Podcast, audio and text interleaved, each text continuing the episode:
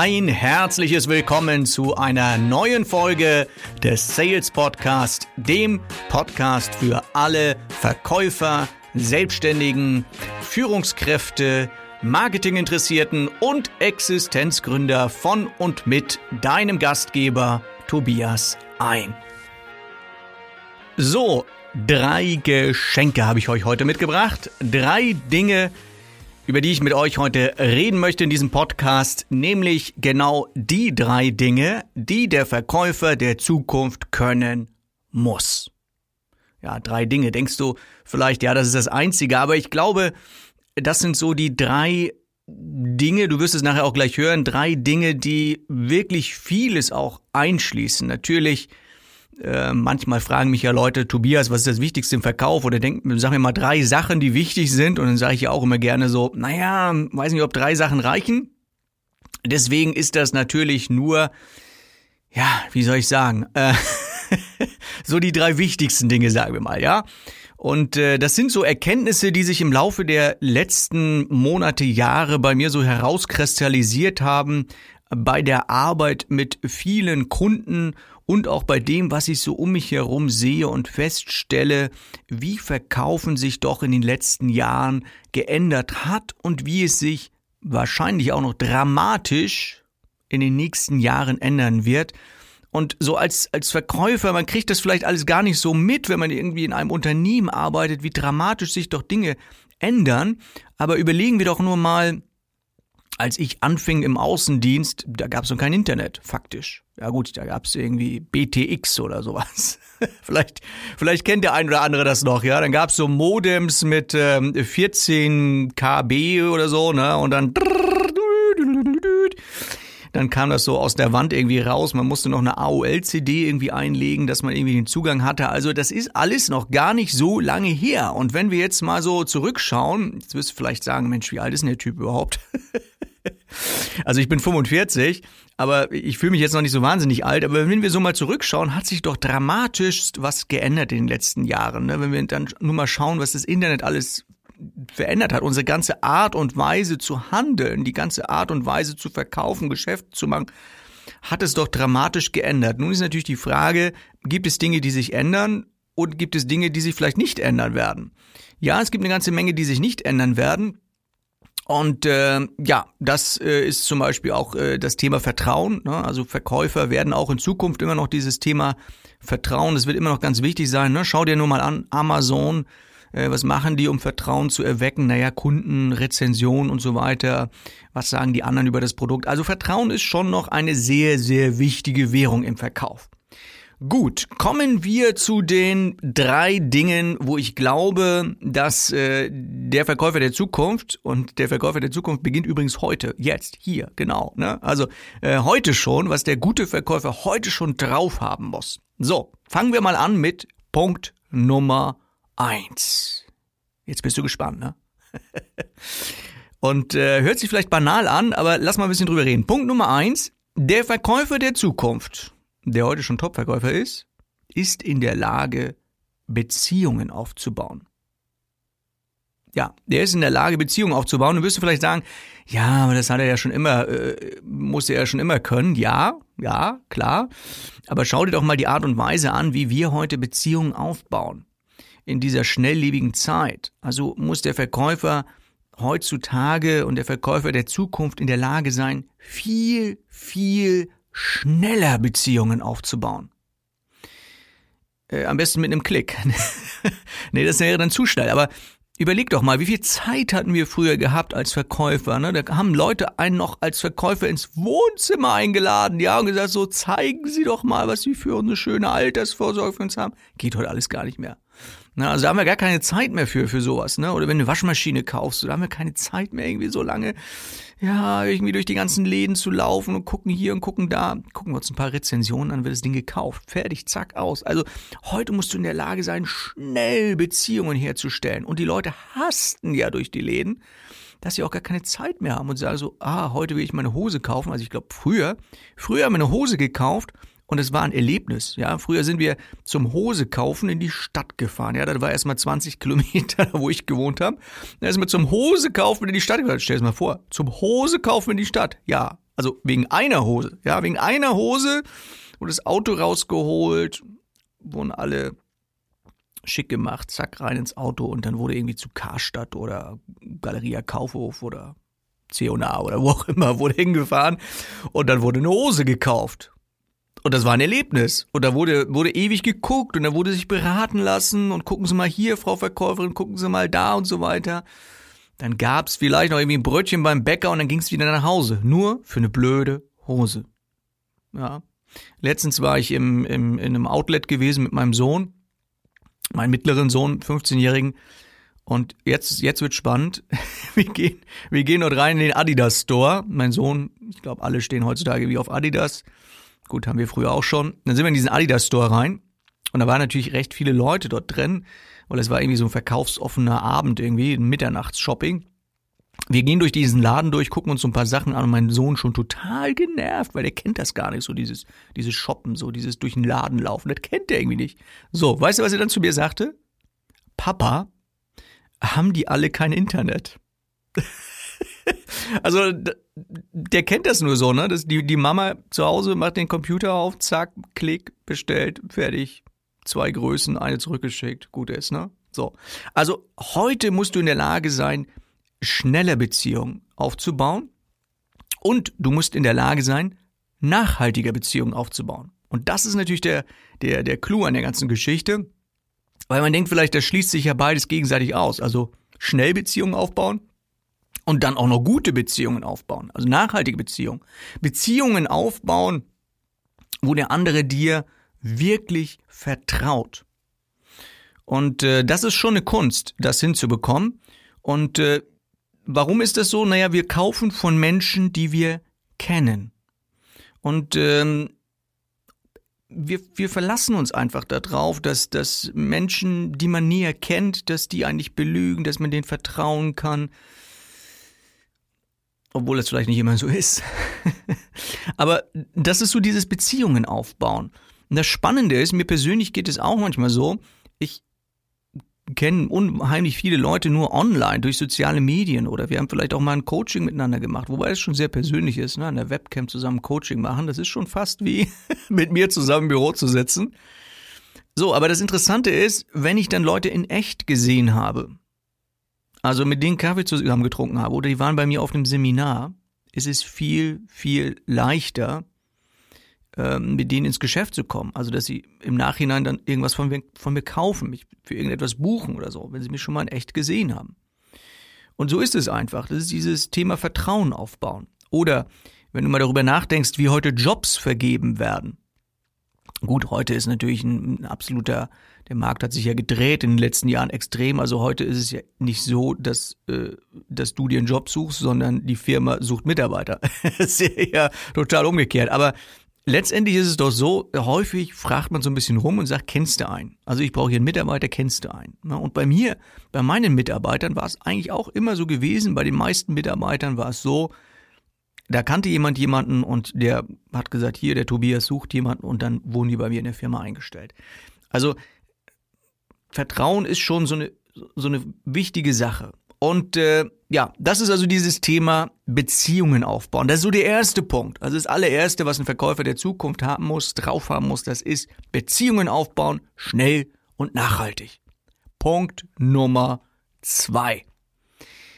Der Verkäufer der Zukunft muss in der Lage sein, seinem Gegenüber zu helfen, Entscheidungen zu treffen.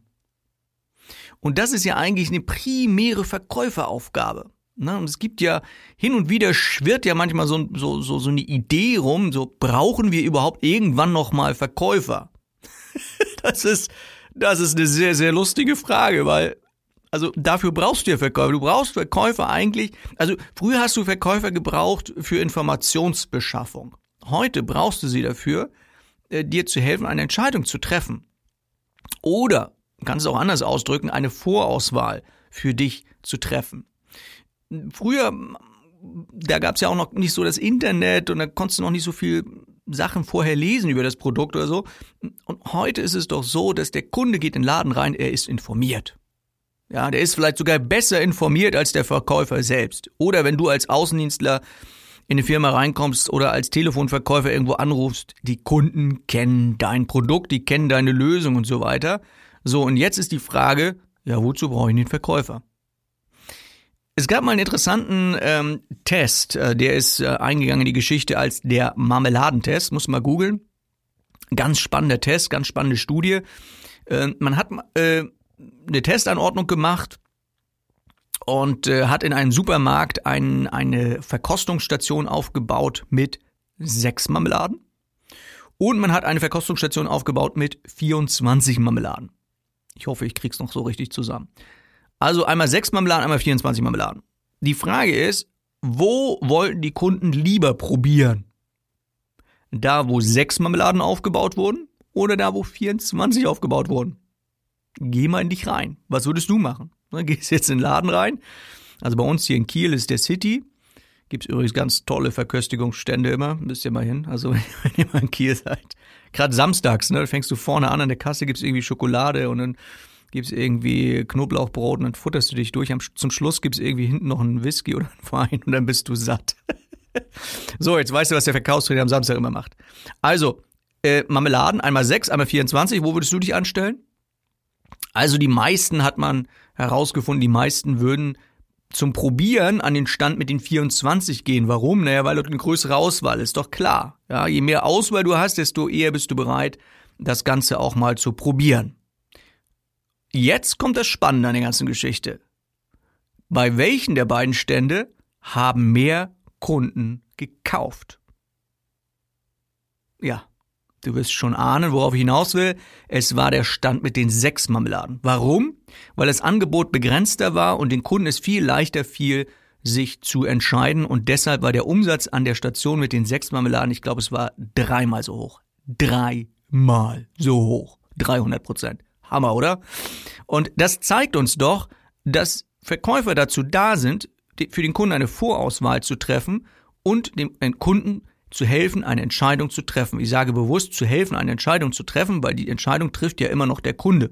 Also nicht der Verkäufer. Der Verkäufer sagt ja nicht dem Kunden hier, das musst du kaufen. Auch wenn das manchmal gerne so hätte. Sondern der Verkäufer ist dazu da, herauszufinden, durch geschicktes Fragen, nennt man ja auch Bedarfsanalyse, was denn so der genaue Wunsch des Kunden ist und dann zu sagen, so, von dem riesengroßen Angebot, was wir hier haben, Einmal das, einmal das, empfehle ich Ihnen. Das ist der Unterschied zwischen den beiden. Ne? Also als Beispiel auch, du gehst irgendwo in, in Mediamarkt oder sonst wo rein, oder keine Namen nennen, gehst du rein und willst einen Fernseher kaufen. Ja, und dann gehst du rein und sagst, ich will einen Fernseher kaufen. So. Schlechter Verkäufer sagt, ja, da sind Sie genau richtig, wir haben 100 Stück hier im Regal.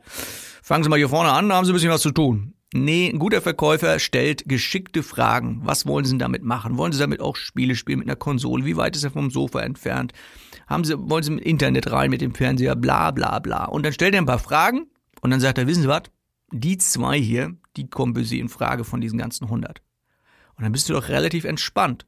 Und erstaunlicherweise wirst du dann auch schnell eine Entscheidung treffen und kaufen. Also, Punkt Nummer zwei, was der Kunde der Zukunft können muss, ist, dem Kunden helfen, eine Entscheidung zu treffen. Punkt Nummer drei. ähm, ja, Punkt Nummer drei. Da muss ich immer an Auto kaufen denken und insbesondere eines deutschen Autoherstellers, der in Wolfsburg beheimatet ist. Ähm, da ist es ja so, wenn du da ein neues Auto bestellst, dann kannst du dieses Auto dir direkt ab Werk abholen. Und das Ganze ist ein richtiges Erlebnis. Das nennt sich sogar Autostadt. Ja, da gehst du hin mit einem roten Teppich, wirst du dort empfangen, dann gibt es dort eine Führung, dann gibt es dort eine, eine, eine, eine Zeremonie, ja, bei der Übergabe deines Autos. Und das ist ein richtiges Erlebnis. Da planen Leute zwei, drei Tage Urlaub für einen nur, um ihr Auto dort in Empfang zu nehmen, weil es ist einfach ein Erlebnis. Und das ist es. Erlebnisse schaffen. Der Kunde der Zukunft muss in der Lage sein, oder der Verkäufer der Zukunft muss in der Lage sein, Erlebnisse zu schaffen, weil wenn ich schon einkaufen muss, ja, und das Ganze nicht mehr per Klick-Klick im Internet machen kann, wenn ich schon einkaufen gehe, dann will ich wenigstens was erleben. Spannendes Beispiel auch das Thema Bäckereien. Es gibt ja so in, in Deutschland weniger als 15.000 Bäckereien. Also ich weiß nicht mehr genau die Zahl, wie viel es ist, aber ich habe viele Kunden, die ich ja trainiere, viele große Bäckereien in Deutschland. Ähm, bin da eigentlich, äh, habe mich da sehr reingebohrt in dieses Thema Bäckereien, gerade diese großen mit diesen großen Filialen. Netzen und die, die werden immer größer, ja, und die kleinen verschwinden. Nun könnte man natürlich denken, ja, das sind die bösen Großen ähm, und die bösen Großen fressen die Kleinen. Hat damit eigentlich wenig zu tun, sondern hat etwas genau mit diesem Punkt zu tun, nämlich Erlebnisse schaffen. Wenn ich heute irgendwo eine Zimtrolle, ein Franzbrötchen, ja, wenn ihr, wenn ihr mal in Hamburg seid, wenn ihr aus dem Süden seid, müsst ihr unbedingt in Hamburg mal ein, Franzbrötchen essen. Ja, das ist ja so das Frühstück des Hamburgers, ne? So wie das Frühstück des, des äh, Münchners irgendwie Weißwurst ist. Also, du willst ein Franzbrötchen essen und schön Cappuccino mit Kakaopulver oben drauf, ja? So, wo willst du denn das trinken? Am Bahnhof, im Pappbecher? Nicht so schön, ne? weht vielleicht auch noch ordentlicher Wind hier in Hamburg, ne? So, so also wo, wo willst du das essen? Dein Franzbrötchen oder dein Zimtschnecke und dein Cappuccino?